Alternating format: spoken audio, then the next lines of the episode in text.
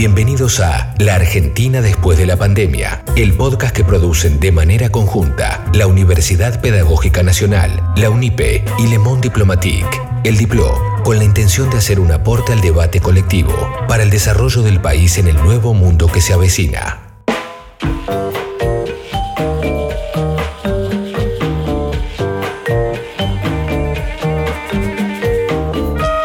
Hola, ¿cómo están? Mi nombre es Noelia Barral Grijera y en esta oportunidad los invito a pensar la nueva normalidad, el primer episodio de este podcast que invita a debatir a la Argentina del futuro. A lo largo de la serie que hoy se inicia, tendremos episodios destinados a aventurar un nuevo modelo de desarrollo económico, a imaginar el sistema educativo que se corresponda con ese modelo y a pensar en qué mundo se insertará el país tras el coronavirus, entre otros temas fundamentales para el futuro. La Argentina, después de la pandemia. Después de la pandemia.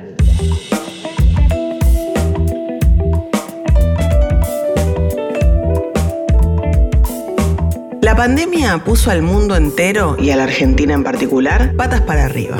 La reconstrucción es necesaria.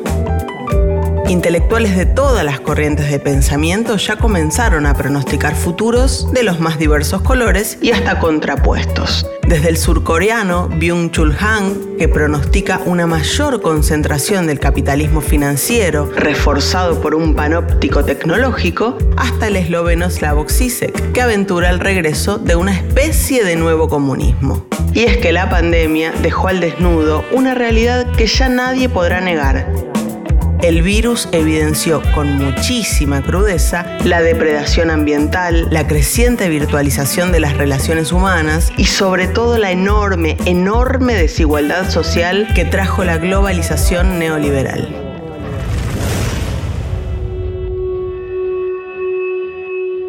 ¿Cómo se reconfigurará el mundo a partir de ahora?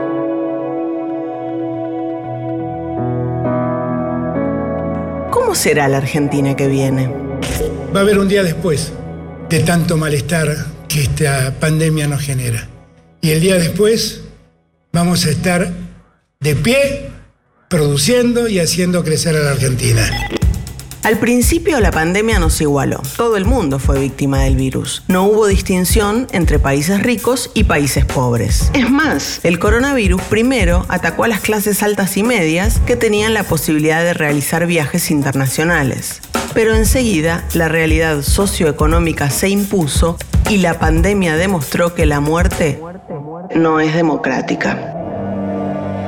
El virus se ensañó con los barrios populares, con las villas, con los asentamientos. Mientras que quienes más tienen pudieron aislarse cómodamente en sus casas y evitar el contagio, en las zonas más pobres, el virus se expandió de manera veloz por el hacinamiento y por las malas condiciones sanitarias.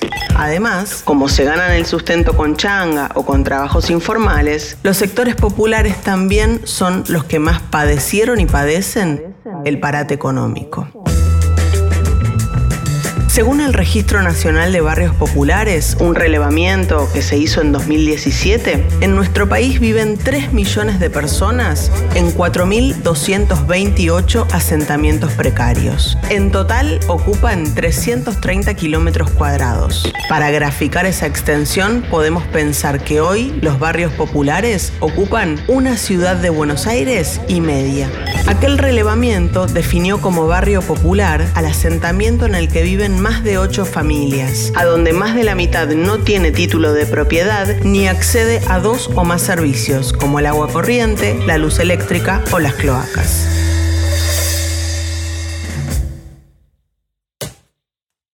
Hola, soy Ramona, de Manzana 35, Casa 79. Y acá estoy tratando de encontrar una respuesta a todo lo que dice el señor Diego Santilli, que tenemos agua, que tenemos la vida solucionada gracias al, a su gobierno. Eh, yo acá me pregunto, hoy es 3 de mayo, ocho días llevamos sin agua. Ocho días sin agua y nos piden que nos higienicemos, que nos lavemos las manos, que, tengamos el mayor cuidado, que nos pongamos tapaboca, que no salgamos a la calle. Ahora yo me pregunto, ¿cómo pretenden ellos que nosotros no salgamos a la calle eh, si yo tengo que ir todos los días a comprar agua o tengo que esperar que los compañeros me traigan agua porque nos pasamos todo el día sin agua?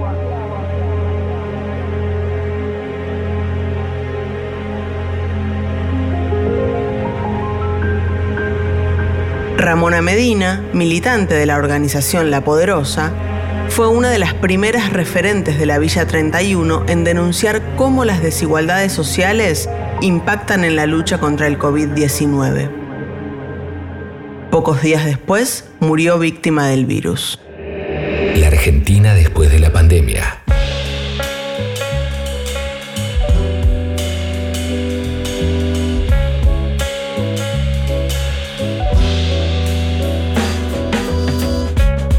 La pandemia, incluso los países más ricos pronostican para este año caídas del Producto Interno Bruto que van del 5 al 15%.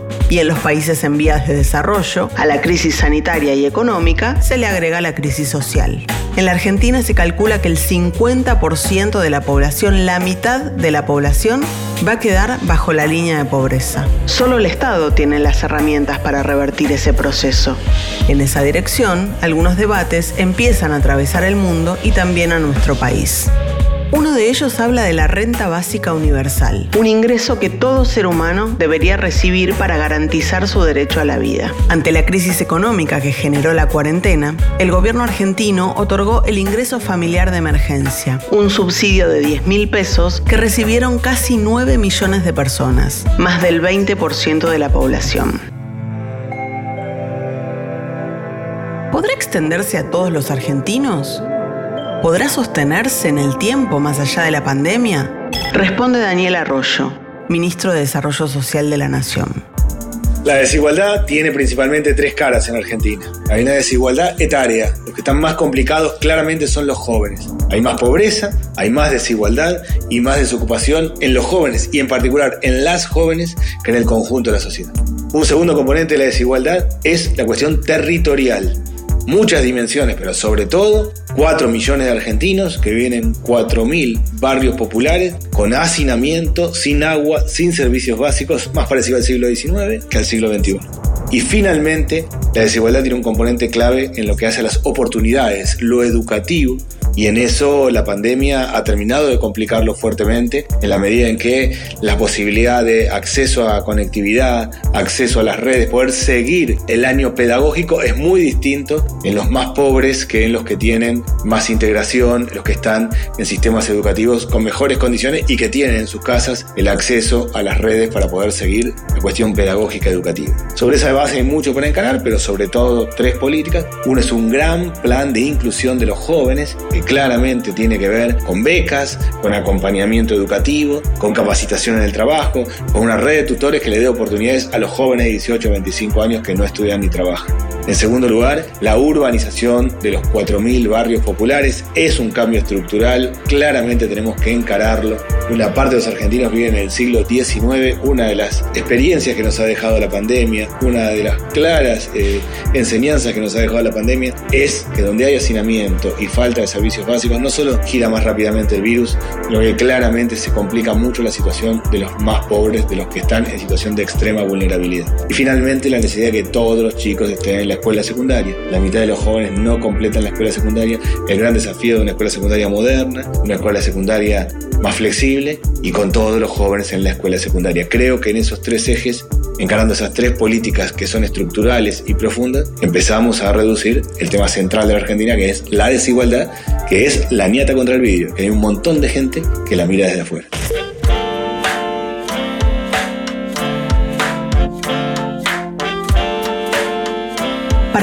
Desigualdades estructurales que existen en la Argentina, hará falta una fuerte decisión política y también una enorme inversión económica del Estado.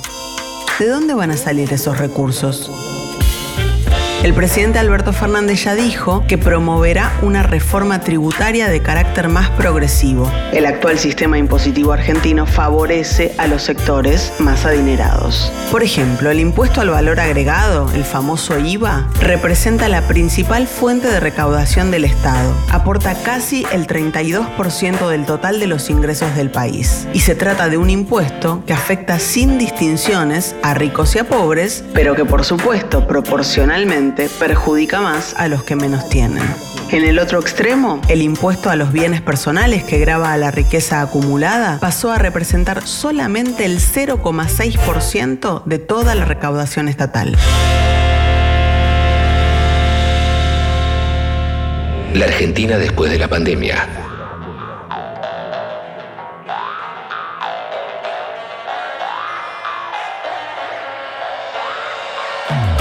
En medio de la cuarentena llegó la propuesta del oficialismo para que las grandes fortunas de la Argentina realizaran, por única vez, una contribución equivalente al 1% sobre los patrimonios declarados mayores a los 3 millones de dólares. La medida aplicará a menos de 12.000 personas en un país habitado por 44 millones.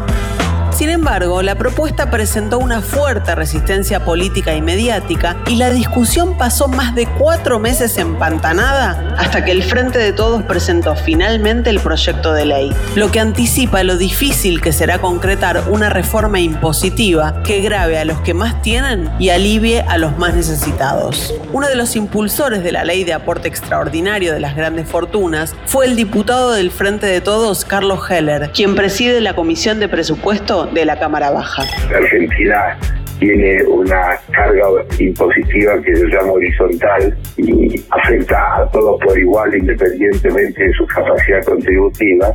El IVA es el ejemplo más clásico de, ese impuesto y que eso hay que cambiarlo por lo que se llaman los impuestos progresivos, es decir, impuestos que escalan en la alícuota impositiva según la capacidad del contribuyente, como es el impuesto a las ganancias, como tiene que ser el, el impuesto a los patrimonios, que son las dos grandes fuentes, como tal vez habría que pensar en la herencia, ese que, fue anulado por la dictadura, por Martínez Dios y nunca más se, volvió a hablar. Pero el, el concepto central es el de la progresividad.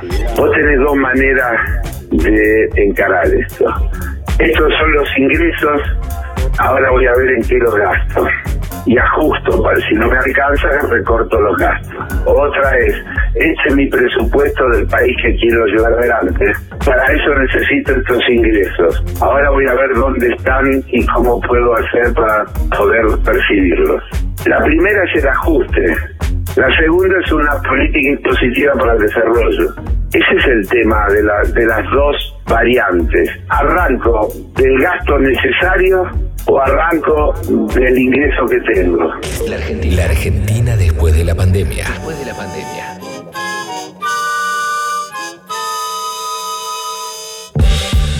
En los últimos 40 años, el avance de la globalización neoliberal promovió estados cada vez más chicos y con menos gasto social. Sin embargo, solo herramientas estatales sirvieron para enfrentar la crisis sanitaria y económica que desató el COVID-19. En la Argentina, según un informe oficial, 9 de cada 10 hogares recibieron algún tipo de ayuda estatal en los dos primeros meses de la cuarentena.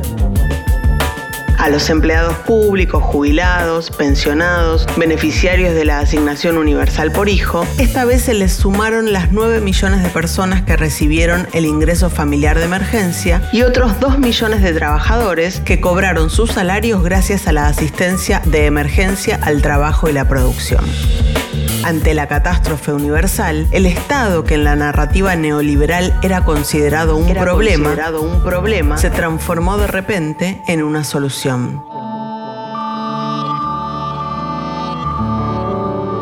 Quizás haya llegado el momento del retorno del estado de bienestar o por lo menos de discutir una nueva estatalidad.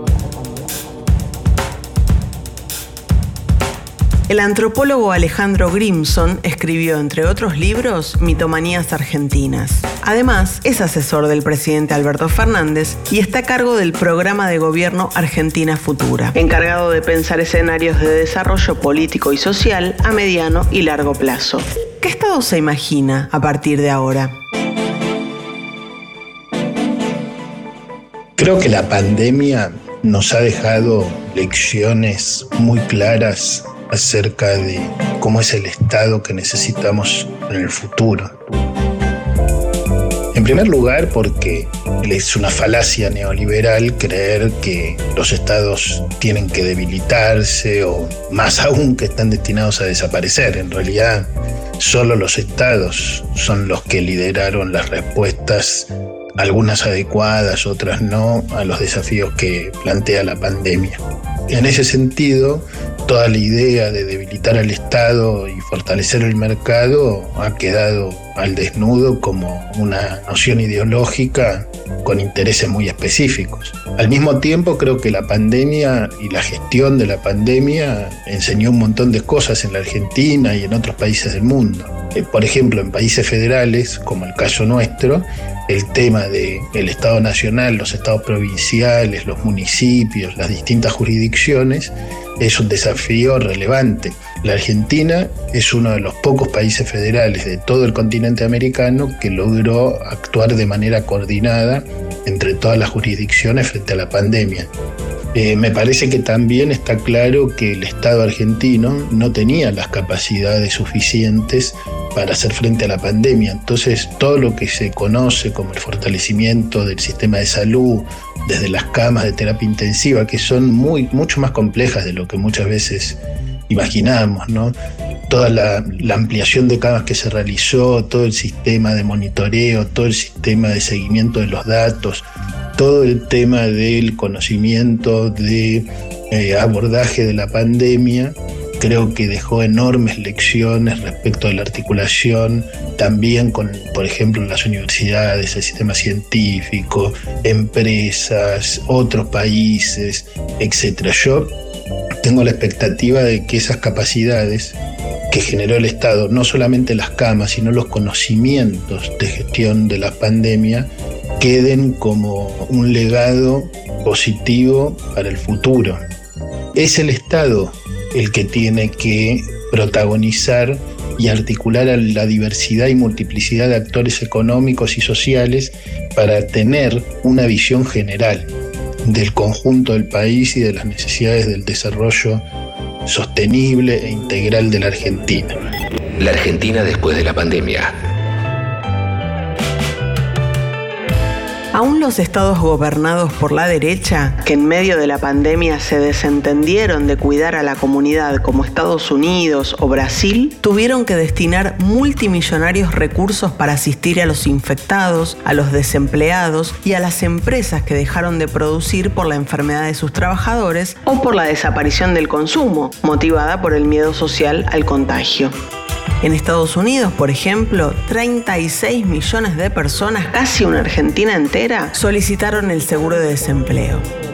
Sin embargo, en la Argentina, el expresidente Mauricio Macri, en una de sus pocas apariciones en medio de la cuarentena, le aconsejó a Alberto Fernández que no descuide la economía en una manera indirecta de cuestionar el aislamiento social preventivo y obligatorio.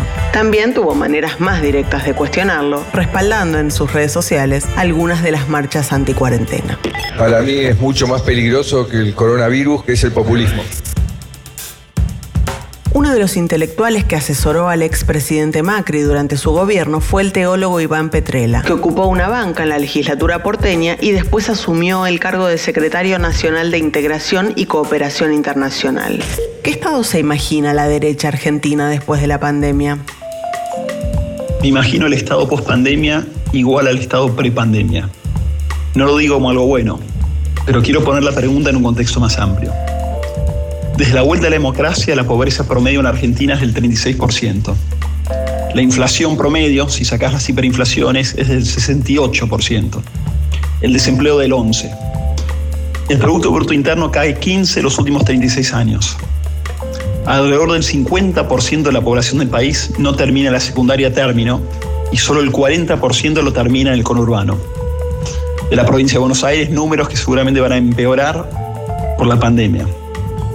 No tenemos moneda ni mercado de capitales y vivimos un realismo mágico donde creemos que siempre podemos gastar más de lo que tenemos. No nos desarrollamos de manera sostenida y vamos de crisis en crisis. Ahora, el Estado no es el único culpable de esta situación, pero me parece que sería intelectualmente deshonesto no reconocer que es uno de los principales. Entonces, ¿vamos a tener una discusión seria sobre cómo contribuye el Estado en su gestión y en su marco de pensamiento a estos resultados y este escenario? ¿Vamos a tener una discusión seria sobre las reformas que necesita impulsar el Estado hacia adentro y hacia afuera para cambiar estos resultados y este escenario? No para de toser, trabajando 12 horas. Cobra dos monedas al mes para mantener cuatro personas. Y no hable de meritocracia, me da gracia, no me jodas. Que sin oportunidades esa mierda no funciona. Ay, no, no hace falta gente que labure más. Hace falta que con menos se pueda vivir en paz. Mándale no te perdás. Acordate dónde estás, fíjate siempre de qué lado de la mecha te encontrás. La Argentina, la Argentina después de la pandemia. Después de la pandemia. La pandemia obligó a más de 3 mil millones de personas de todos los continentes a guardarse al mismo tiempo en sus casas. De un día para otro debieron virtualizar sus relaciones afectivas y sexuales, sus clases escolares y también su trabajo. Hasta el arribo del COVID-19, según el Ministerio de Trabajo, solo el 7,8% de los empleados argentinos hacía home office. Aún no hay estadísticas que indiquen cuánto se incrementó en el periodo de cuarentena, pero no cabe duda de que el crecimiento fue exponencial. La Argentina después de la pandemia.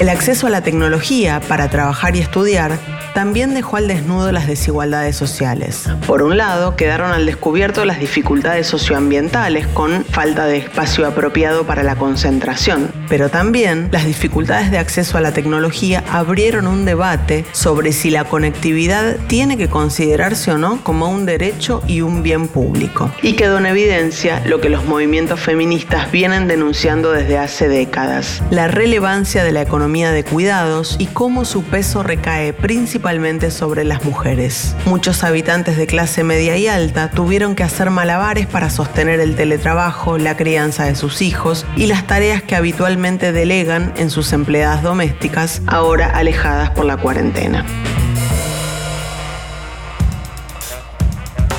El lugar que ocupará la tecnología en la nueva normalidad dividió a los intelectuales entre tecnófobos y tecnofílicos. Mientras que los primeros se alarman por los avances de los dispositivos de georreferenciación y traqueo que permiten vigilar los movimientos de cada persona hasta invadir su intimidad, los enamorados de la tecnología subrayan que gracias a esos sistemas se puede realizar el trazado de contagios del virus y salvar así muchas vidas.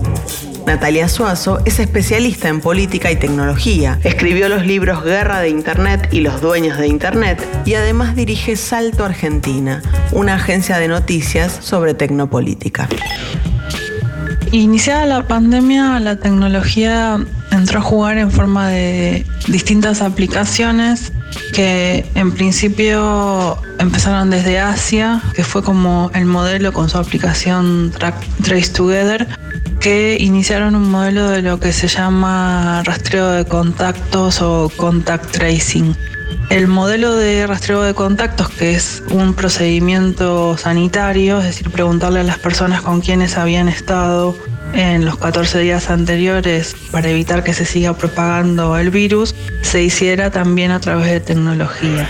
Estas tecnologías deben tener muy en cuenta que al utilizar datos personales y sobre todo datos personales sensibles, que no solo permiten identificar a una persona, sino que dentro de eso los datos de salud permitirían eh, eventualmente discriminar a una persona, por ejemplo si está enferma, y entonces deben ser resguardados doblemente para que no caigan en manos de una tercera persona que los pueda usar en contra. Y entonces los datos personales deben tener una protección. O sea, el Estado es el garante, por ejemplo, en Argentina, la Dirección Nacional de Datos Personales y la Ley Nacional de Datos Personales protege a las personas de que estos datos sean utilizados con el fin para el cual se lo solicitó y con una proporcionalidad adecuada, es decir, no se pueden utilizar para otra cosa.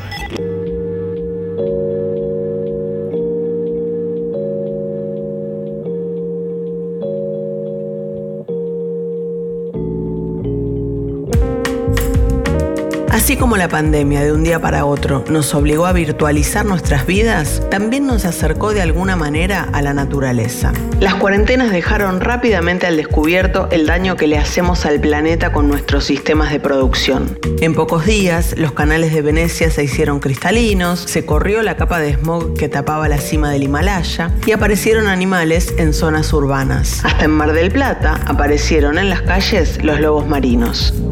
El sitio web Chuang de un colectivo chino que se opone tanto al capitalismo como al comunismo de Estado de su país, adjudicó la aparición de nuevos virus al sistema productivo alimentario que promueve la maximización de la renta en el plazo más corto posible. En un documento, el sitio subraya que el COVID-19, como la gripe aviar y como la gripe porcina que le precedieron, se gestó en el nexo entre economía y epidemiología. Estas discusiones no son ajenas a nuestro país, que en las últimas semanas debatió públicamente por un incipiente acuerdo entre privados para aumentar la producción de carne de cerdo en la Argentina y exportarla a China. La Argentina después de la pandemia. Cuando el presidente Alberto Fernández, en su anuncio de la cuarentena, priorizó la vida por sobre el PBI, dejó la puerta abierta a otras discusiones. ¿Argentina crecerá a expensas de la contaminación que genera la minería a cielo abierto? ¿Se reconstruirá a partir de los campos ojeros fumigados con glifosato? ¿O a través de subsidios millonarios a vaca muerta, un proyecto que cada vez parece más inviable? ¿Hay otra salida posible? Maristela Esbampa es socióloga, coordina el grupo de estudios críticos e interdisciplinarios sobre la problemática energética y es miembro del grupo permanente de alternativas para el desarrollo. Desde la primera hora se convirtió en una de las voces que cuestionó la economía extractivista en la Argentina. ¿Existe otra forma posible para un país tan necesitado como el nuestro?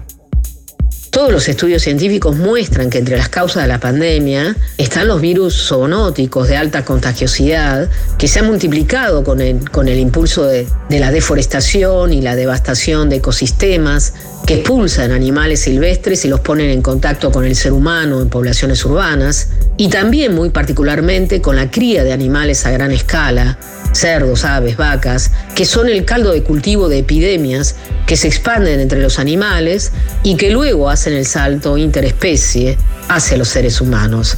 Autores como David Comen, Rob Wallace, eh, que han estudiado los sucesivos virus, el ébola, el SARS, la gripe aviar, la gripe porcina, han venido alertando sobre la insustentabilidad de los modelos productivos y alimentarios actuales que potencian el riesgo de las pandemias. El COVID-19 no tiene por qué ser una excepción.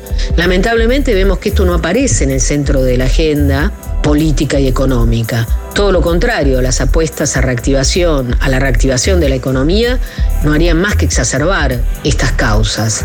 La Argentina como otros países de América Latina, tiene que encaminarse hacia una economía y una sociedad post-extractivista. Yo creo que estamos en tiempo de descuento, que la pandemia nos instaló frente a nuevos dilemas políticos, económicos, sociales y éticos, que mostró sin dudas el fracaso de un modelo de globalización consolidado en los últimos 30 años, al calor de la Organización Mundial del Comercio, que nos instaló frente a una crisis extraordinaria en la cual se instalan demandas contradictorias pero también ambivalentes, demandas de transformación y de solidaridad por un lado, demandas de orden y de retorno a la normalidad por el otro. Ante tal encrucijada, soy de las que cree que no podemos volver a las falsas soluciones. Por el contrario, creo que sin caer en una visión ingenua ni lineal, es necesario dar la disputa de sentidos. Es eh, necesario y urgente dar una respuesta global desde el sur que apunte a otros horizontes. Es eh, necesario instalar una agenda de cambio que pueda combatir tanto las desigualdades y la concentración de la riqueza como la crisis socioecológica. Una agenda desde la cual construir nuestro futuro desde el cuidado de la vida. La Argentina después de la pandemia.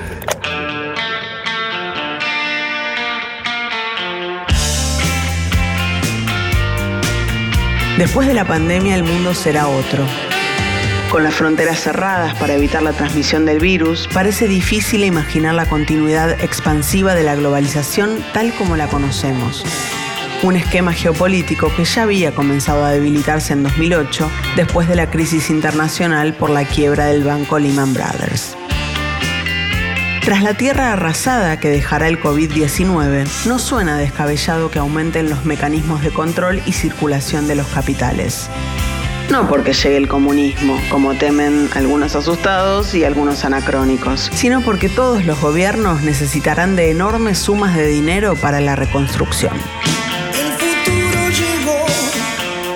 Hace rato. La Argentina, la Argentina después de la pandemia. Después de la pandemia.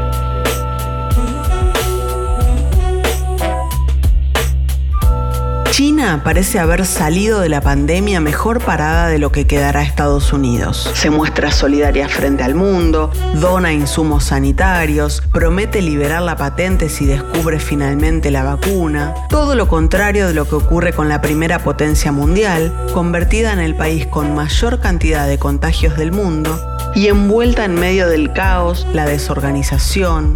Pero al mismo tiempo, habrá que ver si China podrá seguir colocando sus mercaderías en el mundo. Si los países se repliegan y se vuelven más proteccionistas, ¿qué harán las grandes corporaciones multinacionales que a principios de siglo trasladaron sus plantas fabriles a Beijing en busca de bajar los costos laborales? Y si en el futuro inmediato, como algunos pronostican, vamos a tener que acostumbrarnos a convivir con las pandemias, ¿cómo se conjuga ese proteccionismo con la necesidad de un mundo más cooperativo? Jorge Tayana es político y sociólogo, fue canciller durante el gobierno de Néstor Kirchner y ahora es senador de la Nación. ¿Cómo se imagina el mundo que viene? Lo que creo que es importante es ser conscientes de un problema que estaba antes de la pandemia y que la pandemia ayudó a agravar y catalizar, es decir, a acelerar. Me refiero a la enorme crisis económica mundial por la que estamos atravesando. Una crisis que ya estaba anunciada antes de la pandemia. Todo el mundo sabía que íbamos a estar en el 2020 en recesión. Lo que no sabíamos era cuál va a ser la profundidad de la misma, aunque muchos expertos señalaban que iba a ser de gran profundidad. Y esa crisis es de gran profundidad. O sea que post pandemia lo que va a haber es una, no una recesión mundial, una, una caída del Producto Bruto Mundial grande y esa caída del Producto Bruto Mundial se da en un marco de enfrentamientos, de cambios en la correlación de fuerzas, de cambios en el desarrollo de la correlación de fuerzas y podemos decir que probablemente Estados Unidos, que es la potencia en un proceso de declinación lento, está sufriendo o va a sufrir más que otros países. Por lo cual, en cierta medida, más allá del resultado electoral, se va a acentuar esa pérdida relativa de poder que tiene la que aún hoy es la principal potencia del mundo.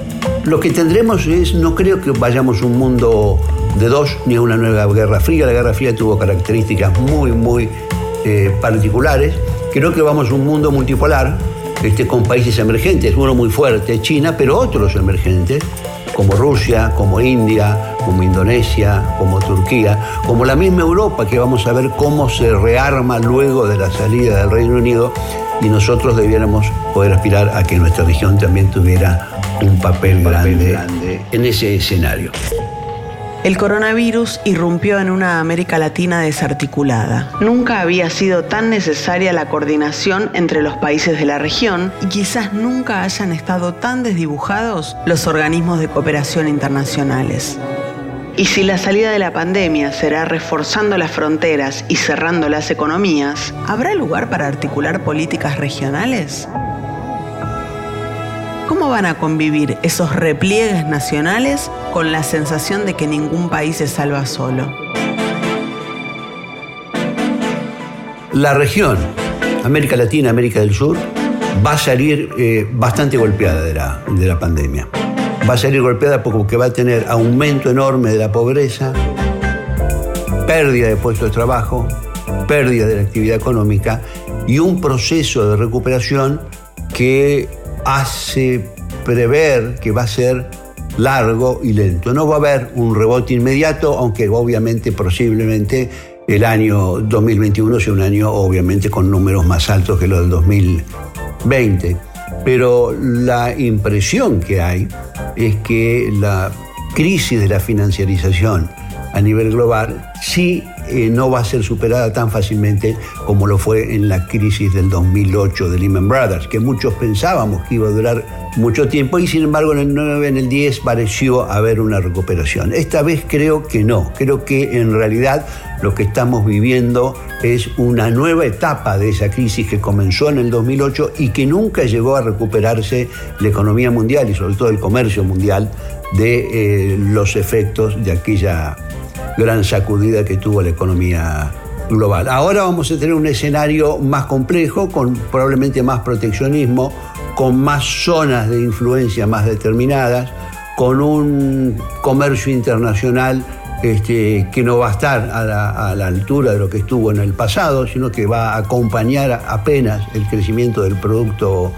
Bruto Mundial y con este, una tendencia a volcarse sobre las propias regiones, los propios foros. Es una pena que este, ese momento que va a ser difícil encuentre a América Latina y América del Sur tan desunida. Pero quizás es también una oportunidad en el sentido que más allá de las intenciones ideológicas de la derecha de dividirnos o de tratar de salvarse solos, lo que ha puesto de manifiesto la, pandemia y lo que se verá en la pospandemia es que la integración es el único camino que nos queda en América Latina y sobre todo en América del Sur para poder salir del atraso para alcanzar un desarrollo sustentable, un bienestar con justicia, con paz y con libertad.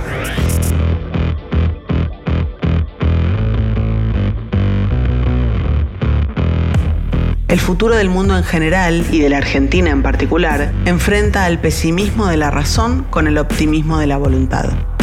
Muchos dicen que es más fácil imaginar el fin de la humanidad que un mundo sin justicia social. Pero si el modelo de desarrollo social no cambia ahora, ¿cuándo? Si no lo hacemos nosotros, ¿quiénes? La Argentina, la Argentina después de la pandemia. Suscríbete para no perderte los próximos episodios de La Argentina después de la pandemia, el podcast que realizan en forma conjunta la UNIPE y el Diplo. La Argentina después de la pandemia. Conducción, Noelia Barral Grijera. Idea, Adrián Caneloto y José Nathanson. Guión e investigación periodística, Diego Rosenberg. Producción periodística, Luciana Garbarino, Noelia Barral Grijera y Diego Rosenberg. Producción artística, Mauro Ello. La Argentina después de la pandemia.